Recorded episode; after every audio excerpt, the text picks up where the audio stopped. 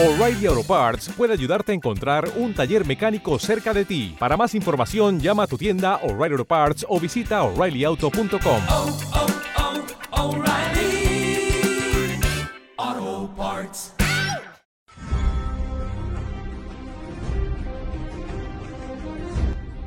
Barcelona oculta.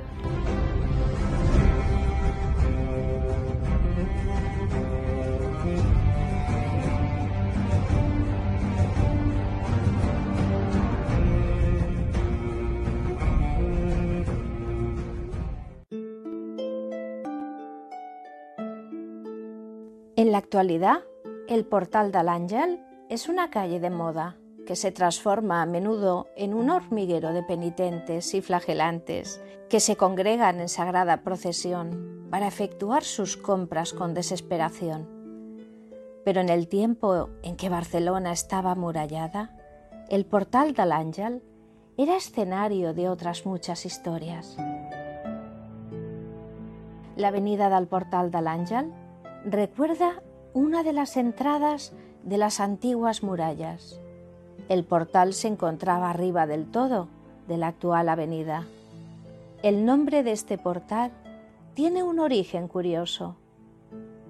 En el siglo XV se levantó fuera de las murallas y cerca de donde hoy está la calle Aragón, entre el Paseo de Gracia y la calle Pau Claris, un convento de grandes dimensiones, conocido como el Convento de Jesús, que ya no existe.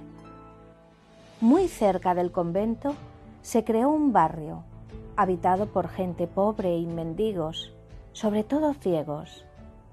Esta gente venía cada día a pedir limosna a Barcelona y entraban y salían por el entonces llamado Portal dels Sorps, Portal de los Ciegos. A principios del siglo XV, un día que San Vicent Ferrer regresaba de predicar por la comarca del Vallés, seguido de una gran multitud, llegó al pie del portal y justo cuando iba a entrar en la ciudad, vio sobre éste un ángel con una espada en la mano, que hacía como si lo guardara. El santo le preguntó quién era y qué hacía ahí. Y el ángel le respondió que guardaba la ciudad de Barcelona por orden del Altísimo. Este hecho sobrenatural causó una gran sensación y aumentó la fama del santo entre los barceloneses. Al cabo de muchos años, la ciudad fue azotada por una terrible epidemia que nadie sabía cómo detener y a sus habitantes se les ocurrió pedir ayuda y protección aquel ángel que por encargo divino se nombró protector de Barcelona. Le prometieron que si detenía la peste le erigirían una capilla sobre el portal donde se había aparecido a San Vicens Ferrer.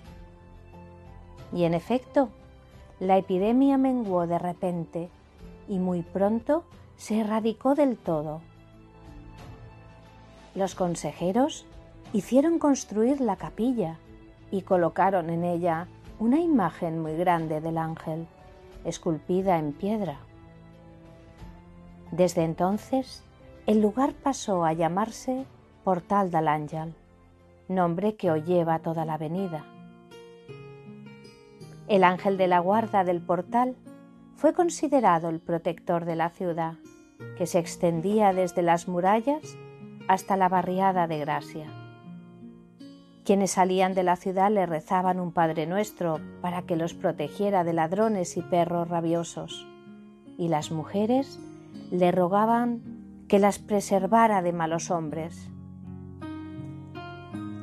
Al derribar las murallas de Barcelona, las afueras comenzaron a poblarse más y se produjeron dos o tres robos muy importantes por parte de ladrones que asaltaban casas, hecho que nos indica que los robos en las urbanizaciones de hoy tienen un importante precedente. La gente atribuyó la audacia de los ladrones al hecho de considerarse libres de la protección del ángel desde que habían desaparecido las murallas. Cuentan que una vez cuatro ladronzuelos asaltaron a un payés que iba al campo, y cuando el payés invocó al ángel de la guarda, los malhechores se volvieron como de piedra, y él pudo continuar su camino tranquilamente. En otra ocasión, aún con la muralla en pie, una pobre mendiga con cuatro hijos encontró cerrado el portal y se resguardó para dormir al pie de una de las cruces de fuera. En noche cerrada se le presentó un lobo que se iba a comer a sus hijitos, pero la desventurada reclamó al ángel. Inmediatamente, éste salió de su capilla y con la espada acosó a la bestia, que huyó corriendo. Y estas son las historias del portal del ángel. Cuando paséis por allí, Invocad al ángel de la guarda que lo custodia hoy en día para defenderos de los peligros del tránsito y contra el estrés de la gran ciudad. Es un privilegio con el que el Altísimo obsequia a los visitantes y a los ciudadanos de Barcelona.